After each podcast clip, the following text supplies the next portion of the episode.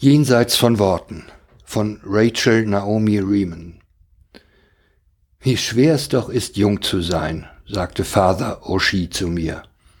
Ich lachte und fragte, was er denn damit meine. Mit blitzenden Augen erzählte er mir von der ersten Patientin, zu der man ihn als Krankenhausgeistlichen gerufen hatte.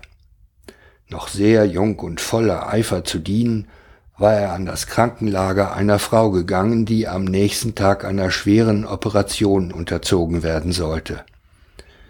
Sie hatte steif vor Angst in ihrem Bett gelegen. Kaum hatte er einen Stuhl herangezogen und sich zu ihr gesetzt, da sagte sie auch schon, Vater, ich habe das sichere Gefühl, dass ich morgen sterben werde. Während seiner Ausbildung war er auf eine solche Situation nicht vorbereitet worden und nun saß er da und hatte absolut keine Ahnung, wie er darauf reagieren sollte. Um seine Verwirrung zu überspielen, ergriff er erst einmal ihre Hand und hielt sie fest. Da begann sie zu erzählen. Er hörte ihr kaum zu, immer noch ihre Hand haltend, suchte er in seinem Gedächtnis krampfhaft nach irgendwelchen Worten des Trostes aus der christlichen Tradition, nach Aussprüchen von Thomas Merton, Teresa von Avila oder Jesus. Als er den Raum betreten hatte, waren sie ihm noch alle präsent, aber nun waren sie wie weggewischt. Die Frau sprach immer weiter und weinte auch ein wenig, und sein Herz öffnete sich für sie in ihrer Todesfurcht. Schließlich schloss sie die Augen und er benutzte diese Gelegenheit, um Gott um Hilfe zu bitten, um die Worte, die ihm fehlten.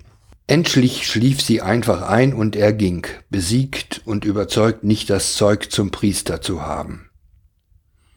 Den Rest des Tages und die ganze Nacht hatte er damit verbracht, sich schmerzliche Gedanken über seine Unzulänglichkeit und über seine Berufung zu machen. Er hatte sich schließlich zu sehr geschämt, um die Frau noch einmal aufzusuchen. Doch einige Wochen später hatte er einen Brief von ihr erhalten, in dem sie sich für all die wundervollen Dinge bedankte, die er während seines Besuches für sie getan hatte, und ganz besonders für die wunderbaren Dinge, die er zu ihr gesagt hatte, die Worte des Trostes und der Weisheit. Sie würde sie niemals vergessen und dann zitierte sie ausführlich, was sie ihn hatte sagen hören. Vater Oshi begann zu lachen und ich musste ebenfalls lachen. Das ist schon so lange her, sagte er immer noch lachend. Gott sei Dank, dass wir nie wieder so jung sein können. Er hielt inne, um sich die Augen zu wischen. Wissen Sie, Rachel, sagte er dann, im Laufe der Jahre habe ich gelernt, dass Gott, wenn ich darum bete, jemandem dienen zu können, manchmal Ja sagt und manchmal Nein. Und sehr oft auch. Geh mal zur Seite, Patrick. Ich mache das selber.